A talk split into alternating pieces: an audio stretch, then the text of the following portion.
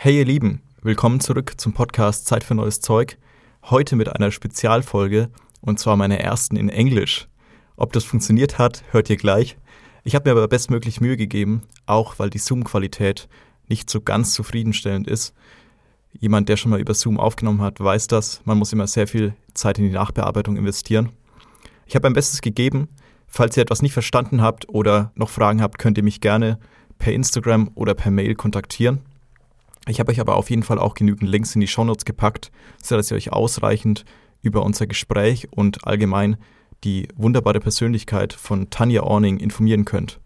Jetzt viel Spaß und lasst mir wie immer gern eine gute Bewertung bei iTunes da und schreibt mir für Anregungen und tolle spannende neue Gäste. Bis bald!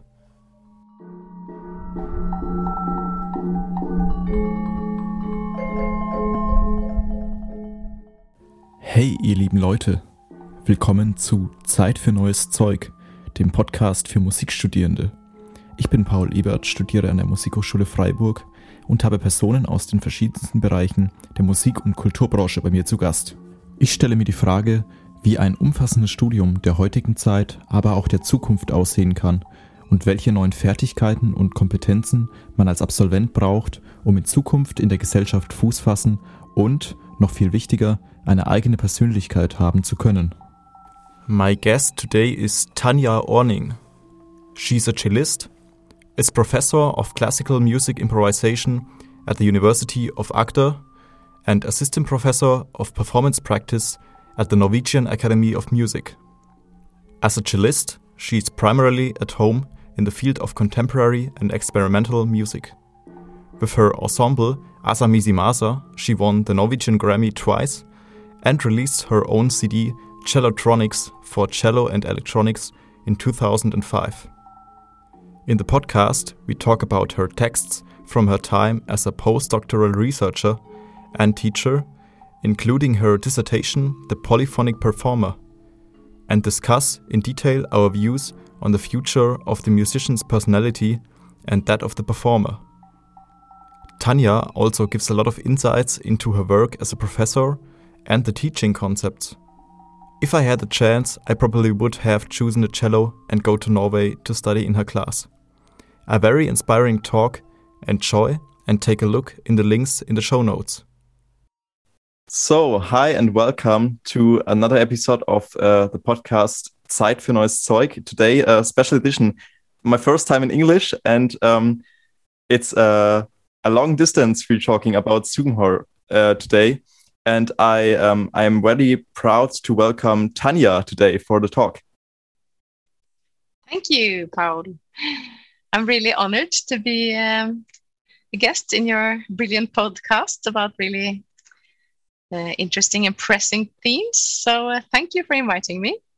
Yeah, I thank you that uh, that it's happening today, and um, then we can talk um, about several themes, and uh, I can ask you um, questions that are important to me. My first uh, question is um, going a bit um, back to your studies or maybe to your time at the conservatory. Um, you started as cellist and um, you um, went into the orchestra after that for a cellist seat there. and then you got to the research uh, field, and that's very big.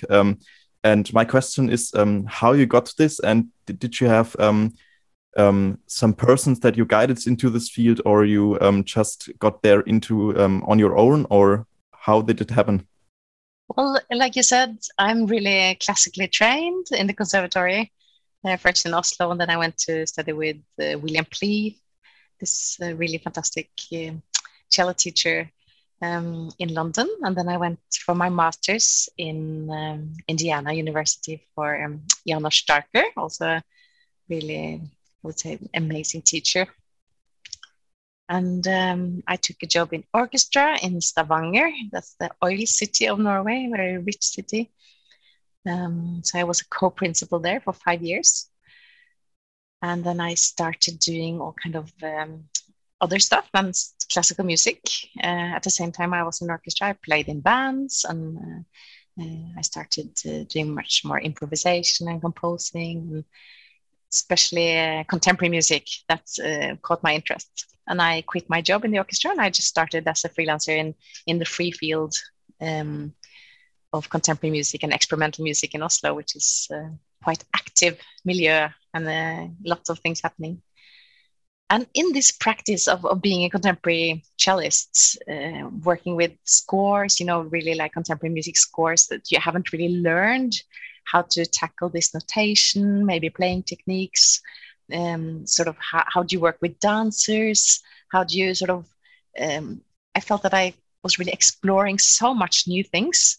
And in this exploration in my own practice, a lot of questions came up all the time, sort of questions when I was working. You know, how do I do this? How can I, you know, get methods? How can I explore this? What can help me thinking? What can help me playing? Sort of searching out also in a wider range than just playing the instrument, perhaps. So I would say that this all these questions that happened in my own practice was the beginning of thinking about research. Okay, that's great. I'm always fascinated by um, musicians or researchers that are so have so big portfolio. You as well, like starting in the orchestra, um, playing then in different ensembles or bands. I also know you um, for our background information from the ensemble Asa Masa, which my professor Håkon Stene is playing too. And it's so fascinating um, how big the uh, the the difference between the scenes are. You would describe that as a, much active scene with the Ultima Festival too there in Norway, and yeah, so it's it's it's so it's so fascinating to hear how you got into the scene and how you um, feel about that. I just um, read your texts about, um, I think it was a dissertation, um, where you describe um, exactly that point with um, works by Feldman and Simon Steen Andersen, and uh, what is the what is the um, yeah what is the uh, difficult point to interpret and to play contemporary music. I will definitely link that in the show notes so everyone who has a bit time during the corona time can uh, read the texts and make his own picture of that. Um, my next question will be um, in our uh, talk before this talk today, we um, talked about um, CEMPE, um, a program of the uh, Norwegian Music Academy where you have now a seat as a professor too. And um, in um, combination with that, I would ask you um, the following questions. Um, which skills need um, today freelance and um, maybe portfolio musicians and how to get the conservatory structures being prepared for the future do you have idea on that uh, yeah i have um, quite a few thoughts about it. Um, as a performer in the free field maybe first of all because uh, being in the free field and not uh, uh, playing in orchestra or being a teacher, you sort of also navigate quite a lot of of uh, sort of how to survive as a musician, how to sort of um, build your own platform with with different income sources, different artistic collaborations, and so forth. So, yes, this is the big question, isn't it? About uh, what what we do with the education of the future musician. And um, I have done some research on this uh, in CEMPE uh, in a postdoc project called Towards a New um, Performer Role. So, in one way, that's um, something we don't know so much about the future like uh, we have seen now the we've seen the pandemic change the whole ball game of music. Uh, so things can change very fast. But of course something we know uh, about the future based on on um, on the present time and also upon drivers in society about economy and demography and, and, and lots of, of, of different aspects so um, what we know from uh, existing research is that many, uh, most of the um, people leaving conservatory will go into what we call portfolio musician profession. And being a portfolio musician is to have um, uh, several employees and uh, maybe have uh, your own project. And almost everyone is teaching as well. That's the model of the portfolio musician. That's a term that is used quite a lot in English speaking countries. Not so much here in Norway. It's coming in. Uh, before it was the freelancer, um, which is the sort of the the classic person being called up from an orchestra can you come nine o'clock in the morning to play cello last desk? And then you have the qualifications. You've probably done an audition already so you have the qualification they need. So freelancer means that uh, that you're actually renting out your lands as a knight in the old days. So that's uh, sort of uh, you rent out your services. So uh, a portfolio musician would be the sort of the second step in this that you are more um, uh, you have more of your own project and you have more of a platform as a, as a professional.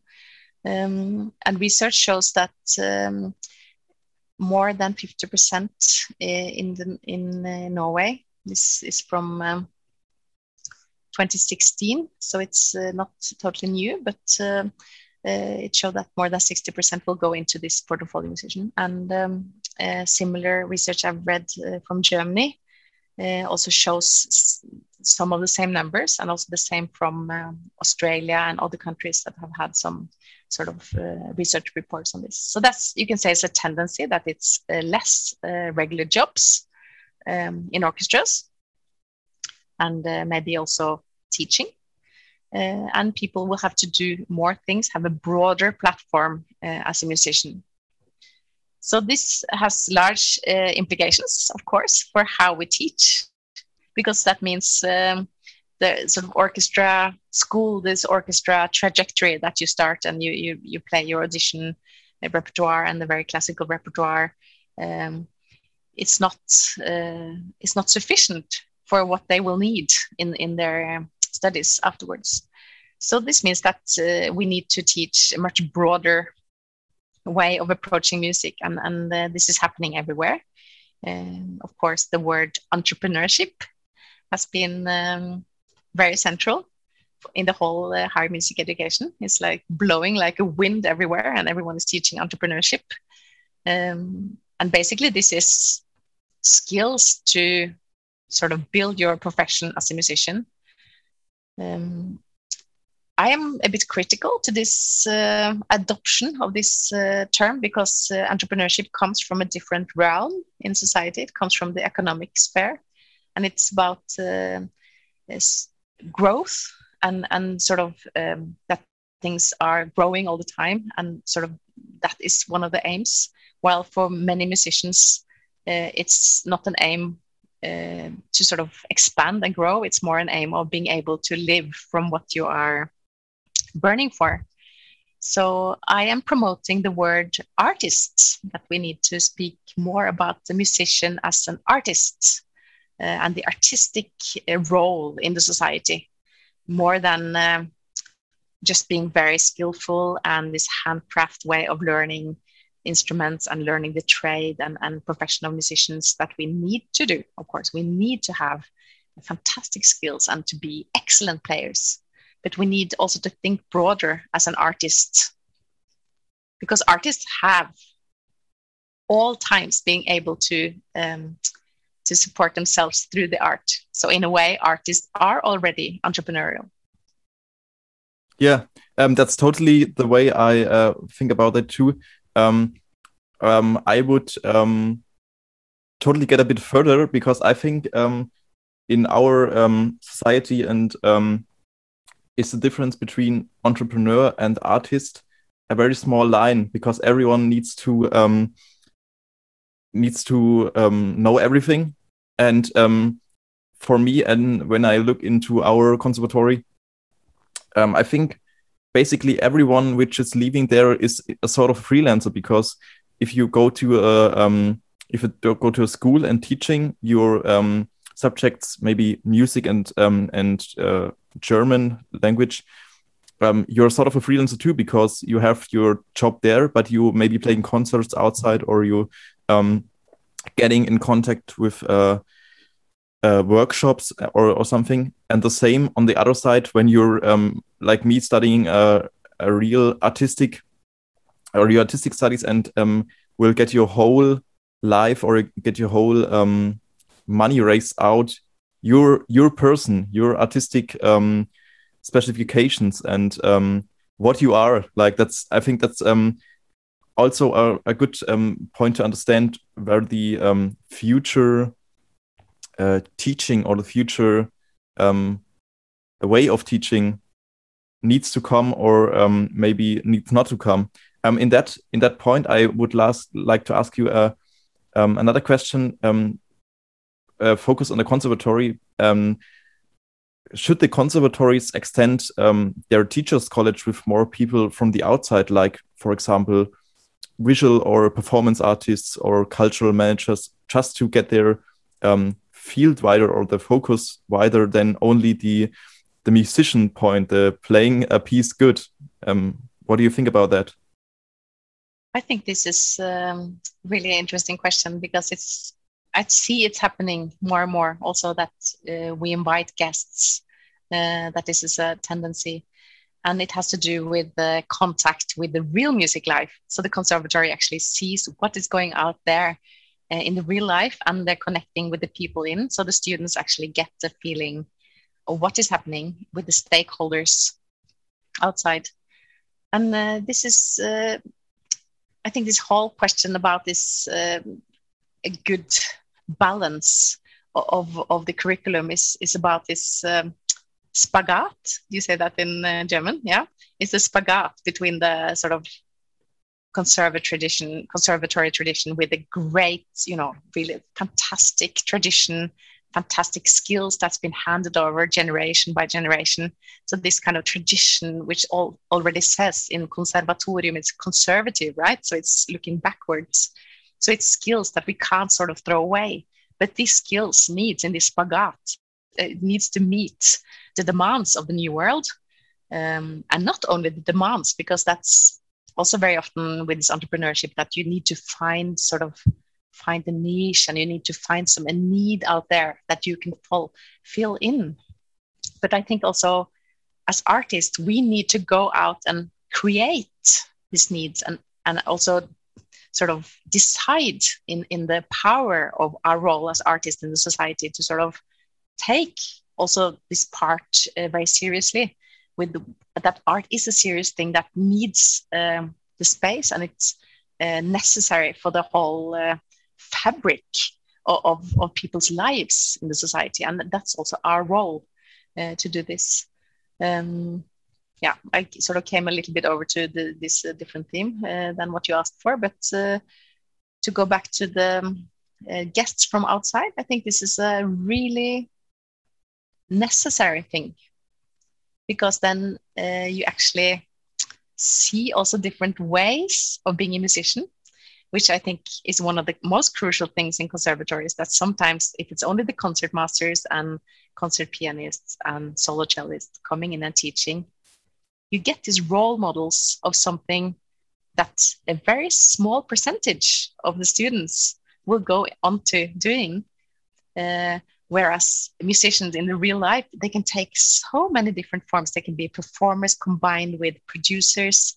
Um, very many people are now being creative musicians, so they're both uh, performers and um, composers.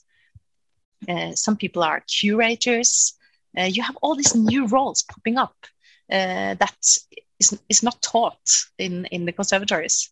So for the students to sort of uh, not only meet and see these role models of other things, but also try things out in workshops because I think this, uh, when we are musicians and teaching and learning about music, is so much about doing. It's so much about practice, about praxis.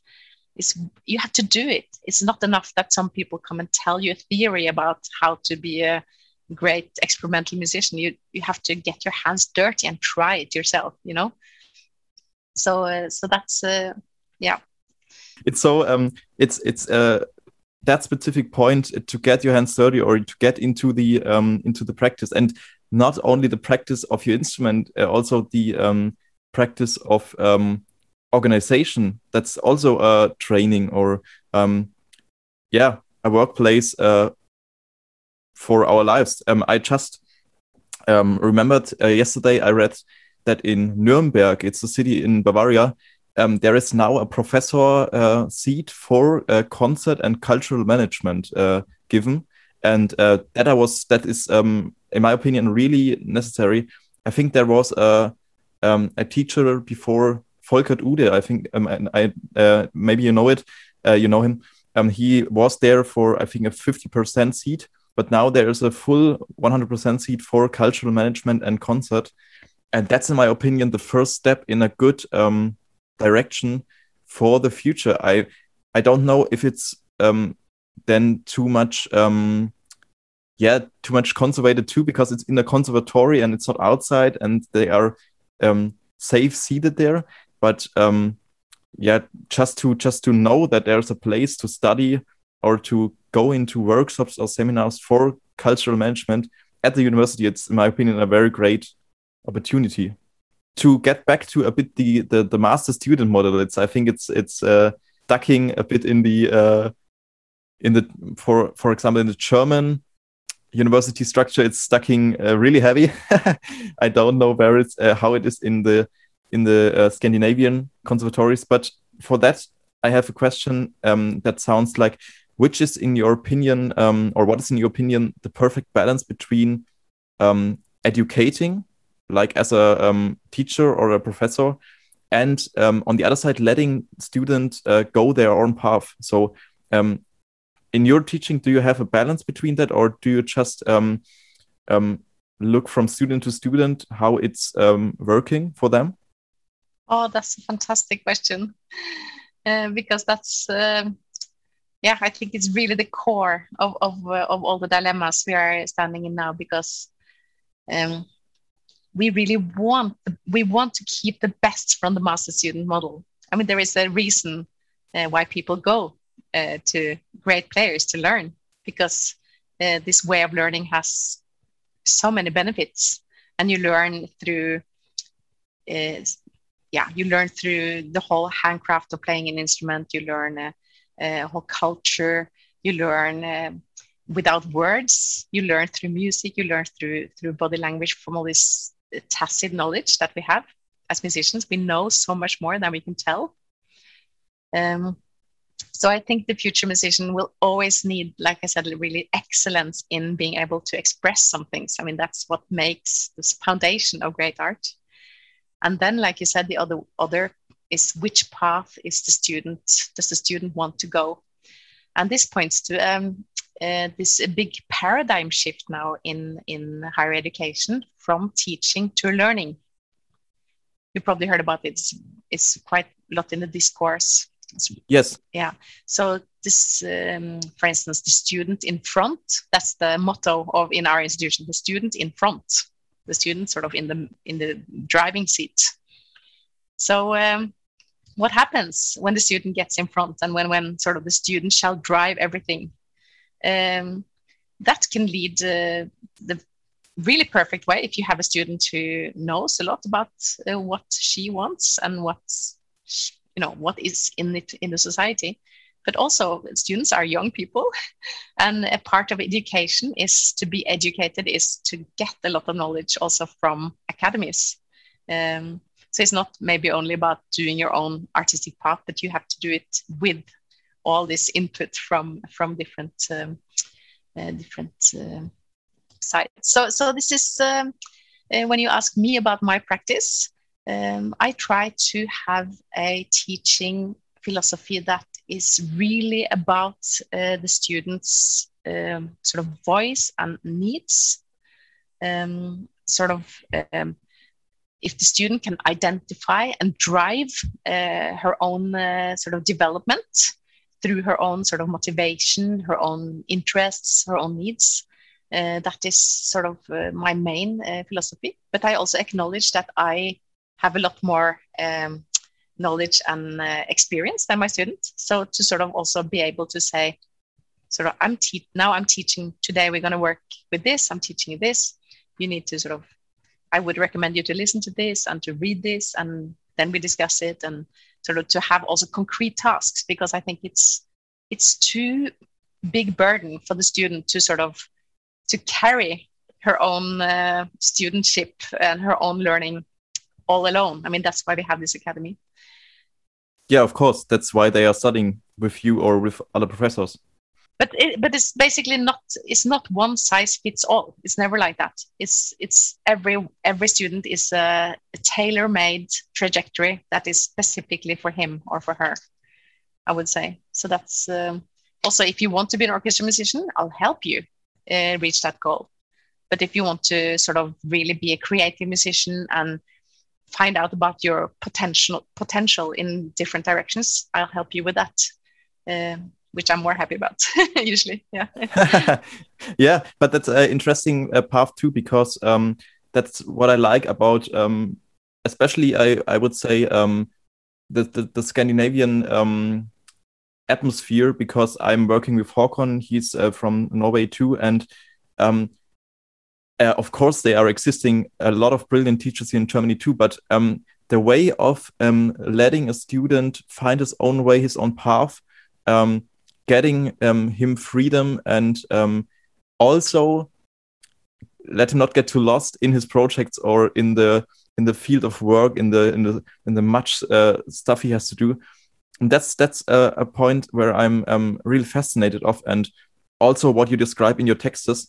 I have a short a short excerpt of a text um, for exactly that field with contemporary music. I just will read it to to our listeners. It sounds like, yeah, in your text, professional identities in progress, you describe the following situations. A few students played contemporary music, but it was clearly perceived as otherness. New music or genres were something strange, something unknown, not appealing amongst my peers nor were they encouraged by our teachers. Would one like to be associated with them? Their environment was different. They had other types of ideals and aspirations. They were not synced with the classical music community. And um, in my in my uh, thoughts, what a, a, question I would um, ask you is um, what needs to change that more professors go with their students um, early in the field or the world of contemporary music and uh, give it to them not as a negative, that more as a grateful happening. Do you have an idea of that? Oh, that's my favorite topic. Great, my, mine too. Um, yeah, it's uh, it's of course this is 30 years ago when I was a student. Um, what you read, but uh, so things have changed, but uh, still, I would say um, for many both students and teachers, contemporary music is some sort of otherness. It's not uh, so much involved in, uh, except of course, uh, percussionists, of course, saxophone players. You have these kind of instruments that are quite new, uh, that uh, play a lot of, of, contemporary music. So that uh, these players always are very flexible and open. Um, but to really take your, your um, question seriously, this doesn't only go for contemporary music because um, the symptom here is contemporary music, but the, the ailment is the canon, the worshipping of the um, classical canon of music.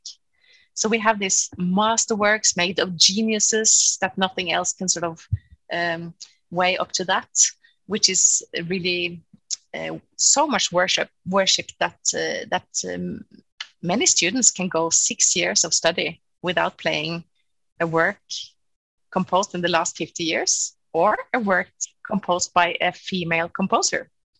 So you have this, uh, this canon. Um, so I would say that also different kinds of music outside of the Western, uh, Western uh, art music world is also in this category and other genres. Um, and other ways of learning music, like folk music, learning it by ear, um, also more popular forms of music to sort of uh, widen the perspective. What is music? What is good music? Uh, away from this canon. Um, of course, I think that contemporary music is um, a special. It has a special qualities that also uh, encourages uh, the musician to become more creative so this inherent quality in contemporary music of um, of uh, encouraging the student to or the, the player to sort of be more uh, co-creative because usually there are um, some rooms for interpretation that are different very often larger room for interpretation. You have to you can go in more actively as a performer to do more to to put more of yourself into it uh, and more creativity and more collaboration especially if you work with composers. Um, so I think uh, contemporary music in itself is a really uh, good place for developing the future musician because you question a lot of things all the time. And this questioning things uh, is something you can take back to the classical music and uh, start thinking, yeah, but uh, Beethoven didn't say uh, sempre vibrato. Do I have to vibrate all the time? It doesn't say ah, what you know, it's maybe there are different ways of looking at this music. Maybe um, I can play Ponticello, the second variation, so it's really changing the colors. You know, so to really question these ways of always doing the right thing in in in um, old music. Yeah, of course. And what is the right thing in contemporary music? That's the question too. I think it's not existing because um, it's developing so fast and um, maybe um, exactly uh, especially in percussion when um, to develop a new sound with a new stick it it can be so quick done and it can be so uh, so last so long time. Um, so i spoke with many percussionists and um, about their um, about their path into contemporary music and also in the way of uh, experimental uh, playing techniques. And um, also had a, a, a interview uh, a, a few um, weeks ago with my old teacher um, before the university, which uh, wrote his dissertation about exactly that thing that uh, electroacoustic um, music and the experimental um, playing techniques for percussion and also for um, yeah um, for the use of um, composers and um, other players. I mean, recently Håkon played this work, Black Box Music from Simon Steen Andersen, and it's exactly that. Not only percussion is playing experimental techniques with Super Ball or with uh, sticks, as everyone is playing, and that's for me the um, the inspiration to um, to go more into this field. I, it's it's very stressful. It's very hard um, to really um, letting letting one sound yeah get into your mind and and working on that maybe one one one week or something it's really really hard but i think that's the yeah that's the amount of work we have to do um to get a yeah I get the ear on that. I mean it's not it's not our main business or there are specifications too. Like one is um more searching for the sound. One is more searching on the electronic music field um what is done with live electronic. Um that may be an interesting point too. Um, I mean, I have the honor to uh, to learn a lot of electronic music in my um, just in my lessons um, with Håkon. But um, the electronic music is is also a, um, a small field, and it's it's a well, um, yeah, it's a respected field because um, imagine just uh, you as a cellist, you have a loop station in front of you. Um, you are not um, that flexible or that um, that oh yeah i see here. A few effects in loop station. Yeah it's just it's just it's just that um that that field. Um you are not that relaxed then when you have only your cello or your instrument and um for that i would like ask you a question um maybe you have an idea of that um the electronic music or is the electronic music or the teaching of that still too far underestimated and um, which potentials could be still developed for um, that education in the conservatory? Because um, I think it is, but what are you thinking about that? Yeah, I think um, electronic music is uh, is very interesting because it deals with uh, technology, um, and because everything in our society now deals with technology, and that's maybe where the um, development is also happening fast, and we can't sort of ignore this uh, aspect in our learning. So, so to have some kind of digital skills in music, um, I think it's uh, it's it's obligatory probably everywhere now. Uh, so electronic music is, of course, a wide term. Um, it's electroacoustic uh, composition. It's uh, playing with the loop station, uh, like you said. It's uh, it's maybe using Ableton Live, uh, you know, or or some live electronics. and in my experience, it's um, my own experience. It really opened up a fantastic new world and fantastic new landscape because as a classical trained player, I had been practicing for hours and hours and hours to get this sound, this ideal cello sound, and bought this really expensive instrument, expensive bow, and practicing and practicing. And then I came to this point where I wanted to try something else, and I bought myself uh, some uh, guitar effects and, and loop pedals and stuff. And and this really opened up a whole new for me a new world because uh, I had um, my imagination was limitless what i could do with my sounds with some help. So i sort of had this sound palette. The palette of playing was much greater. So uh, for me it was a revelation starting doing that and i made a, a cello uh, solo cd called the cellotronics where i used electronics this is uh, yeah in 2005 so it's a long time ago but uh, I, I personally keep working with it because I think it's uh, it's this extension of me, extension of my musicianship into something else that is larger than me, uh, and also to play with people who can work with your sound electronically, sort of to to find out different sides of yourself, so to speak. But in education, I would say that uh, that would be really uh, good if that could be a, a more prominent thing. Um, in my contemporary music class, I have uh, one day a year when they work with electronics. So they get to try different things just as a taste. So the people who want to try it out more, they can go on doing it, but uh, but so that everyone can sort of try it uh, and see what happens and and um, and experience it. Because I think uh, this um, generation like your generation, you are digital natives. You are so uh, flexible. You're so good. You learn software just uh, in one day, and and so it's it's easy for you to learn. So I think it's a uh, it's important that we give you this opportunity and give you some knowledge, basic knowledge, so people have um, a chance to go on exploring. It's it's near than never to buy or to get um, on these um, on these uh, train because um, you can download everything Ableton Live, uh, Logic. Um, the different uh, different firms have um, great uh, products and um, also the whole effects, the loop station, the um, guitar effects.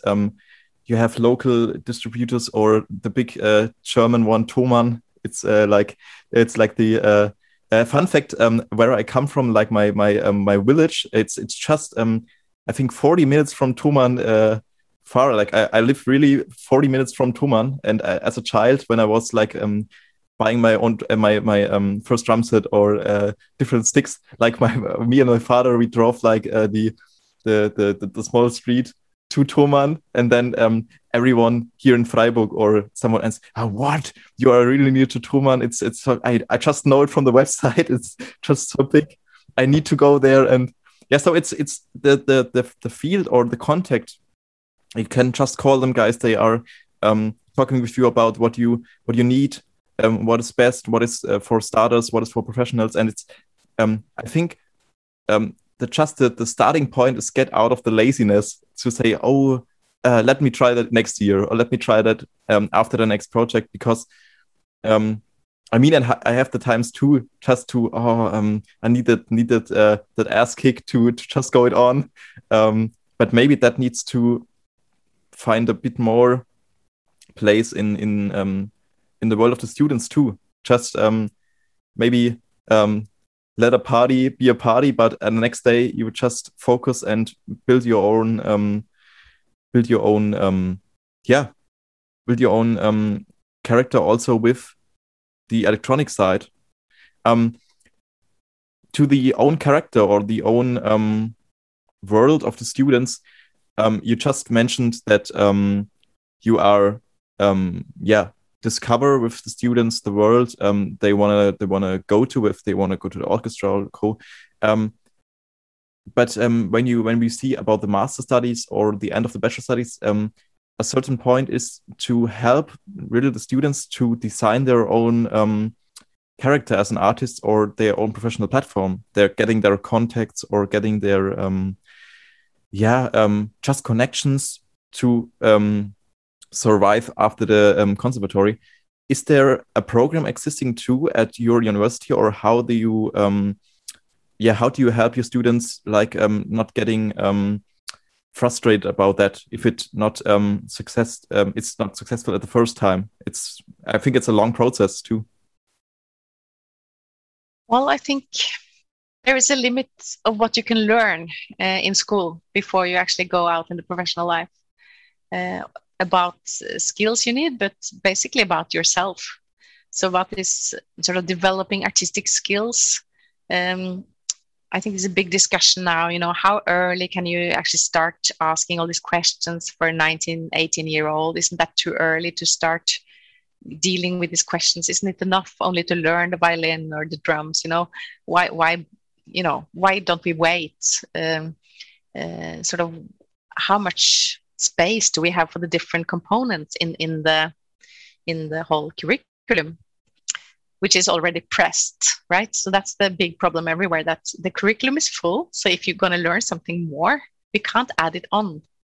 So I think this whole uh, the whole way of of thinking the curriculum, the architecture of the curriculum also can be the structure can be thought over and maybe rearranged a little bit so you can still have chamber music but instead of having chamber music and in the hall of the school and the teacher telling you what to play you should develop you know your own festival your own concert series um, to have someone to discuss why I play this in this program maybe have a lecture recital to speak about it so you have some music history in there.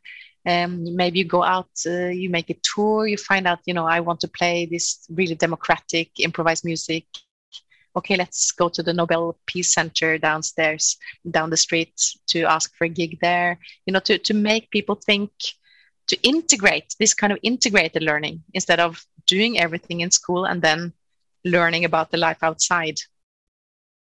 Yeah, my first podcast guest uh, said a brilliant sentence of that uh, to not only study for the points, for the ECTS points, just go out and um, and do what you what you like to do and do not um, um, yeah press yourself too much in these uh, in these um, conservatory uh, building like this uh, here i am at the conservatory. So just go your own way.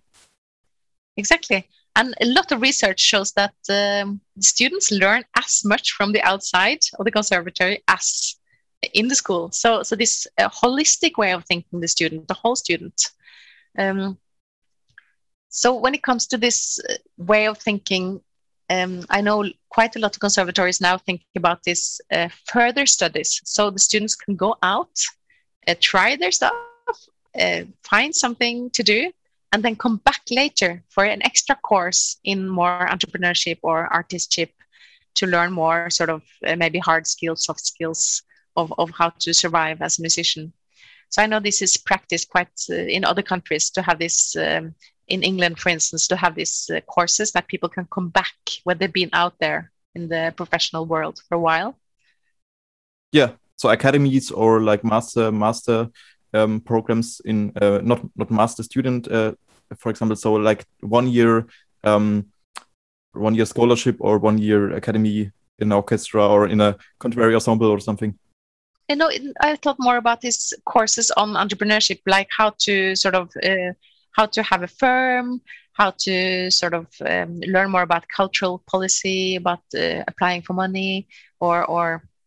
Um, uh, so, so I, I think, especially in England, I've seen some of these courses, maybe part-time courses, so people can come in and and, uh, and sort of fill up the skills they feel they need after they've been in the professional life for a while yeah uh, totally totally good for um, experience um, but there is also the question like um, with the curriculum too um, many many times um, or many many courses are like um, you must do that and what you want to do is is going behind that and when maybe when it existing when there are existing too much free courses how it is working with that model. So we, we need to try it just, I think.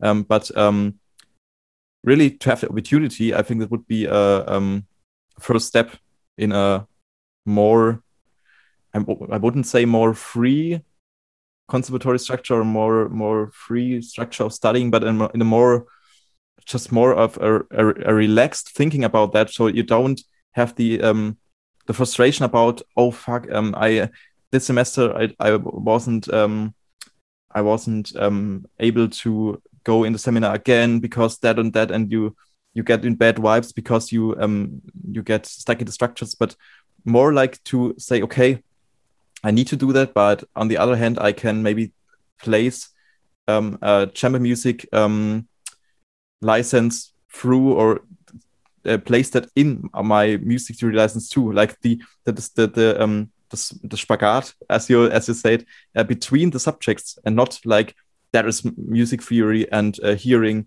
and that is the chamber music license. So um, because so it is now to have your ECTS points at, at each um, subject. And if you have that, you don't get further. So like um, maybe we should think about that in the future too. Yeah, I think that's a really good point. And and um, of course, it would demand a, a, different structure in the conservatories, and it would demand much more collaboration between teachers. Uh, and also maybe this overarching goal of um, of thinking about this music student as an artist. For instance, if you know about the artist school, uh, the more painter or, or like the art academy. Uh, I don't know exactly how it is in Germany, but uh, in Oslo, the Art Academy, yeah, it's, it's, it's quite open. Sort of, it's, it's quite open how you want to express your ideas. So your ideas is maybe more important than the medium. Uh, so you can express them through photography or painting or performance um, art. So, so it's so this way is of course. Um, uh, I think this what we lack in in music education is maybe more ideas, more uh, knowledge, ideas, um, thoughts about how we link ourselves to the society. And I think this right now, uh, we see the corona uh, really putting the music life to ruins somewhere. And, and really, um, of course, we hope that things will be built up and, and be good again. But I think it will never be exactly the same again because so many places have have uh, sort of uh, not so much state funding. They don't have this uh, uh foundation uh, from from from the uh, from the from the state and from the cultural um, councils around. That I mean, I know Germany is quite strongly funded culture, and also in Norway we have this, but still there are a lot of venues going bankrupt. Um, so the whole infrastructure is sort of also um, falling to pieces. So my point about this is that um, that I think it's really more acute than ever for the music academies to really think about educating artists that are strong, uh, strongly engaged in the society because we need now to really show how important art is, how important it is for people's breathing and living. And, and by doing by doing art, not only by writing in the newspaper or speaking on TV, I mean, it's fantastic if, if some people can also do that. But I think uh, especially the musicians' voices are very much silent in the sort of this art discourse in the society and I think here it's a big potential to, to be more to be more active. And this needs to go into the academy somehow. We need to ask questions, important questions. We need to to be critical, to look at ourselves and our own history and tradition and be critical and to, to sort of take some debates that we see is going on in the arts uh, about canon, about uh, um, what you call a mangfold. Um, yeah, but no problem. I understand totally what you mean about the decolonization. You know, about um, about all this this uh, sort of big issues that are everywhere. But in the music conservatory, it's so silent. We only practice our Beethoven, and we need to get into the society and be be more engaged, more active on on an individual level and on an institutional level.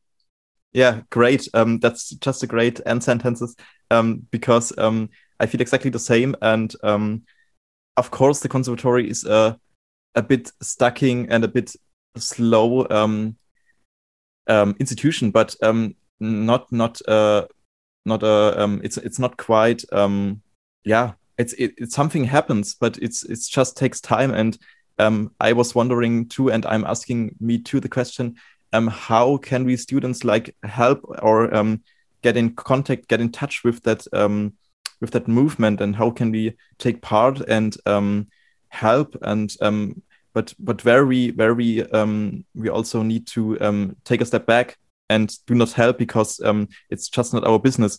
Um, because in my um, in my future uh, conservatory picture, it's it's more like a, a dialogue between the professors and the students, and it's it's, it's I of course the master student model needs to exist because otherwise um, the um, value of the uh, seat of a professor or a teacher is is uh, is totally different. But um, um, I see it here in Freiburg. We have um, a, um, a, panel called Friday. It means uh, get uh, in touch. Like they are meeting professors, they're meeting students, um, just to get um, in touch about their side on the climate change, on the on the efficiency of our University of Freiburg and um, they are meeting, they are discussing, and there is no master student model existing.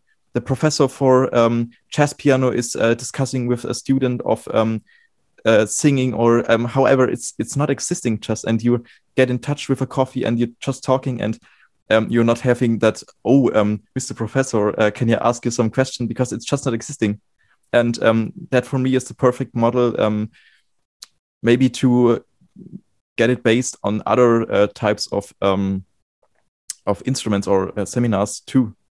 I, in my opinion, that would be really um, help to get a bit relaxed in the studies and not always have the um, the pressure to to um, yeah producing good content, firing your um, your good wives um, on yeah just to to be you and just to not um, yeah get too much uh, too much pressure in the time you have um, the or in the in the in the um, most free time maybe you have in your life. So um, I thank you very much for the for the great talk. It's uh, such a pleasure to talk um, in this critical time via Zoom and via um, get into contact. And um, I will um, post a lot of links in the show notes for your um, texts for CEMPE and um, the whole projects you are um, leading or be part of. And um, yeah, the last word is yours. I um, I'm very uh, happy and thank you again for participating here. Thank you very much, Paul. It was really I wanted now to ask you a lot of questions. sort of what you said last. What what do you think is the biggest hindrance for that to happen? I just um, it's it's a difficult question because I'm only it's uh, in the I'm only in the in the bachelor now. I'm I'm not so far. I'm coming in the fourth semester now.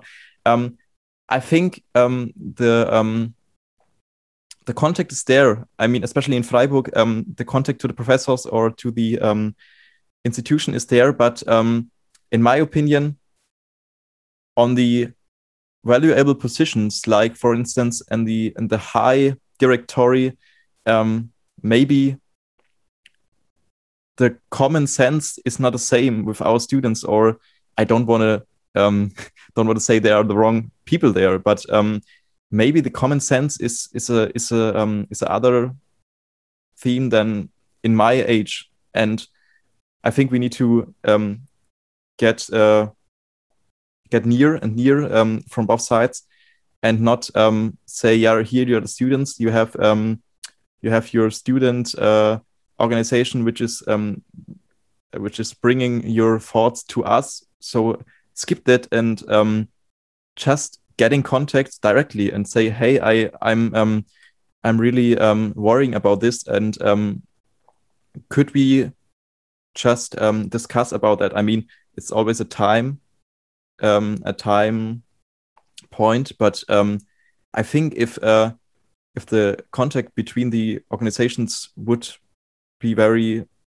more relaxed, then maybe something would be easier to contact or to communicate and um, not have these um, yeah this this barriers or how how we say in um, in English just this this this block um, I would say in Germany blockade. It's um that's that, that's stone in the um, in the way it's a good uh, idea for more sort of just active engagement instead of um, waiting for for the right channels to happen. I think sometimes we make things more difficult as well, and I think this uh, uh, student voice that every conservatory now wants to hear the student voice.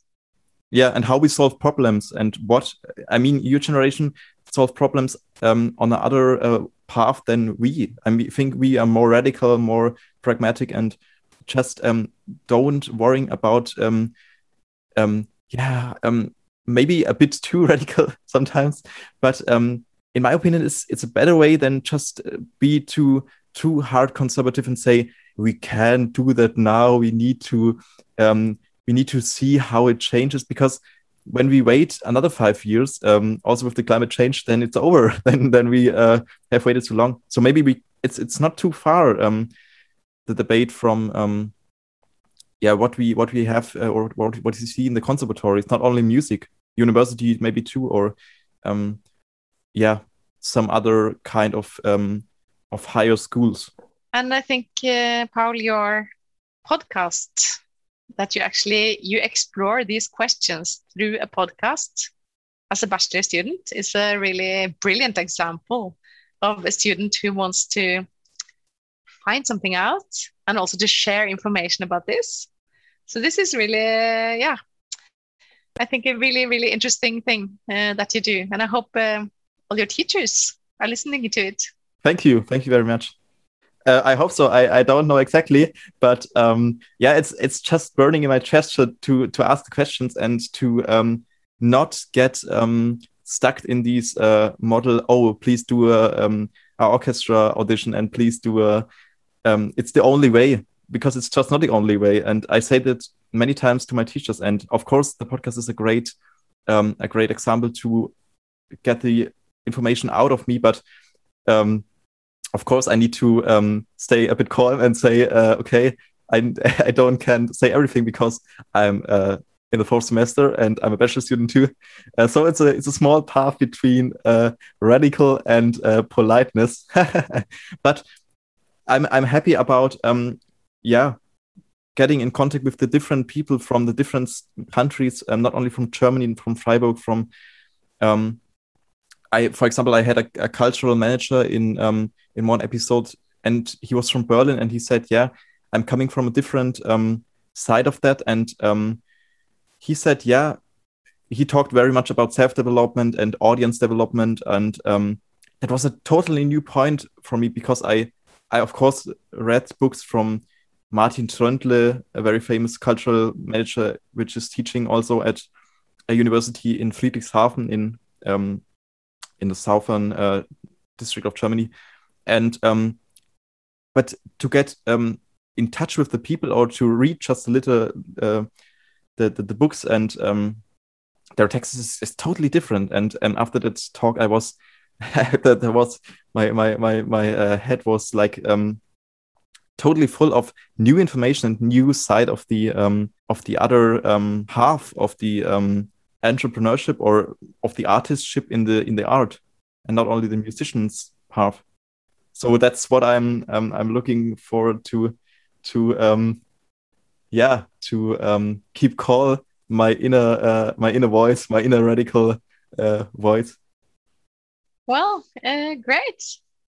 I think it's a good uh, a good end. I mean um i'm very interested to um to get again in contact with you. Maybe um I I think you have uh, now started a a new um, research project, um, and we I, I would love to get in contact, um, talk again on a podcast episode how it develops and how um, um, for example, the um, Corona scene develops the projects or the um, the research situation, research via Zoom, research via um, different methods of um, digital contact. Maybe we can talk that again in at at at um, um, in the in the in the following months or um, that would be very nice to me. And uh, thanks again for the great information and the and the great talk and um, the much input and uh, yeah also also um, politeness but um, future visioned um, zoom or focus about that that's very great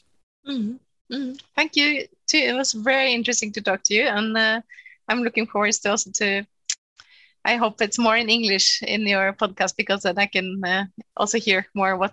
Yeah, that's my big. that's my that's my big uh, my big stone in a way uh, to improve uh, my English and get more English guests. Oh, your English is it's very good. Well, thank you, thank you, Paul. Thank you. Das war's für heute. Wenn es euch gefallen hat, abonniert den Podcast und empfehlt ihn euren Mitstudierenden. Bis zum nächsten Mal und bis dahin macht's gut.